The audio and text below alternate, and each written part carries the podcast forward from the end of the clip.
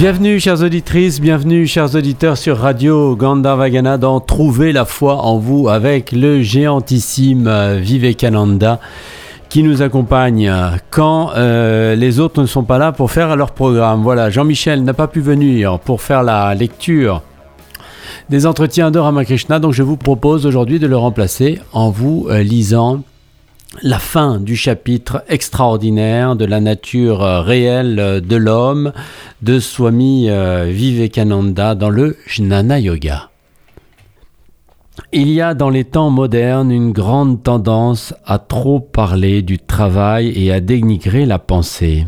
Agir est fort bien, mais nous agissons parce que nous avons pensé. On donne le nom de travail à de petites manifestations de l'énergie produite par le moyen des muscles. Mais là où il n'y a pas de pensée, il n'y a pas de travail. Emplissez donc votre cerveau de pensées élevées, d'idéal élevé, placez-les devant vous jour et nuit, et de là sortira un grand travail. Ne parlez pas d'impureté, mais affirmez que nous sommes purs. C'est par autosuggestion que nous sommes imprégnés de l'idée que nous sommes petits, que nous sommes nés et que nous allons mourir, et de cet état de crainte continuelle dans lequel nous vivons. On raconte l'histoire d'une lionne qui était sur le point de mettre bas et qui cherchait une proie. Elle aperçut un troupeau de moutons et elle bondit. Mais cet effort la tua et un petit lion naquit orphelin. les moutons en prirent soin, l'élevèrent. Il grandit avec eux, mangea de l'herbe, bella comme les moutons. Avec le temps, il devint un grand lion adulte, mais il se croyait toujours un mouton. Un jour, un autre lion s'approcha en quête d'une proie, et il fut stupéfait de voir au milieu de ce troupeau de moutons un lion, qui fuyait comme les moutons à l'approche du danger. Il essaya de s'approcher du mouton lion, pour lui dire que c'était un lion et non pas un mouton, mais à son approche, le malheureux animal s'enfuyait. Il chercha pourtant une occasion, et un jour, trouvant le lion mouton endormi, il s'approcha de lui et lui dit Tu es lion. L'autre pleurnicha Je suis mouton. Il ne pouvait croire le contraire, et il bêlait, et il le bêlait, pardonnez-moi. Le premier lion l'entraîna alors vers un lac et lui dit Regarde, voici mon image, voilà la tienne. Alors le soi-disant mouton compara. Il regarda le lion, puis regarda sa propre image, et en un instant, il se rendit compte qu'il était lion. Il se mit à rugir, finit les bêlements. Vous aussi, vous êtes comme ce lion. Vous êtes des âmes pures, infinies, parfaites. La puissance de l'univers est au-delà de vous. Pourquoi pleures-tu, ami? Pour toi, il n'est ni naissance ni mort.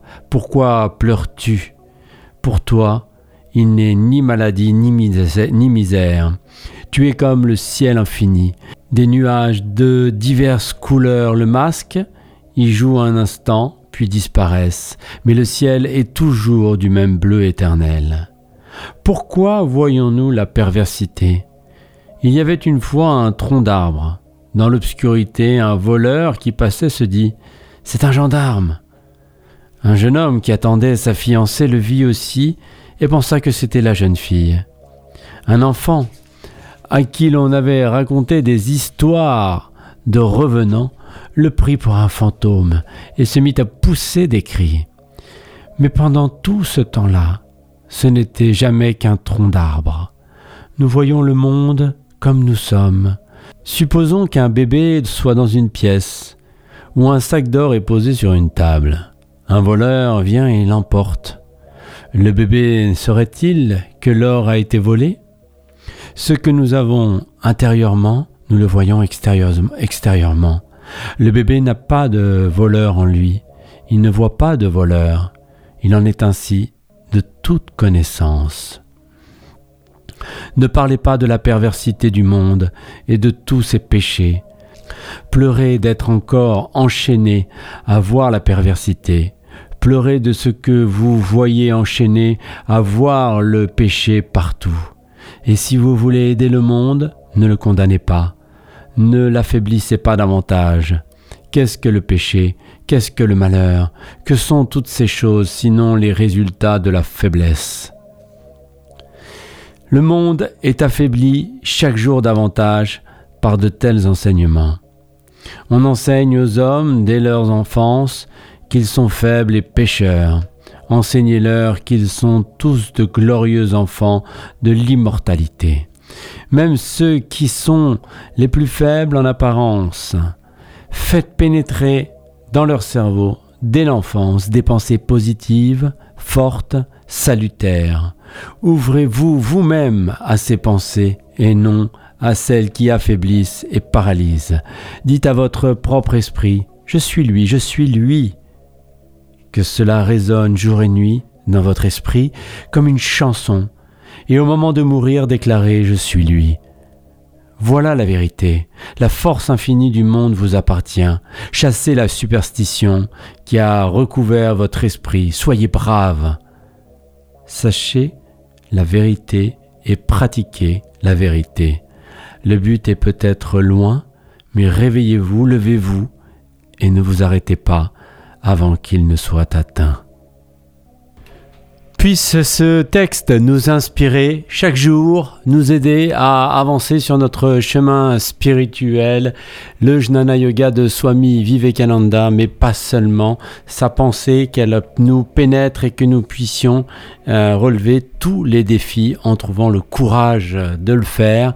C'était trouver la foi en vous avec Swami Vivekananda.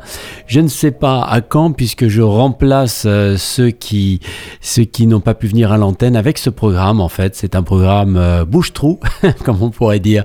Voilà, mais c'est merveilleux. Donc on se retrouvera quand cela sera nécessaire. À bientôt.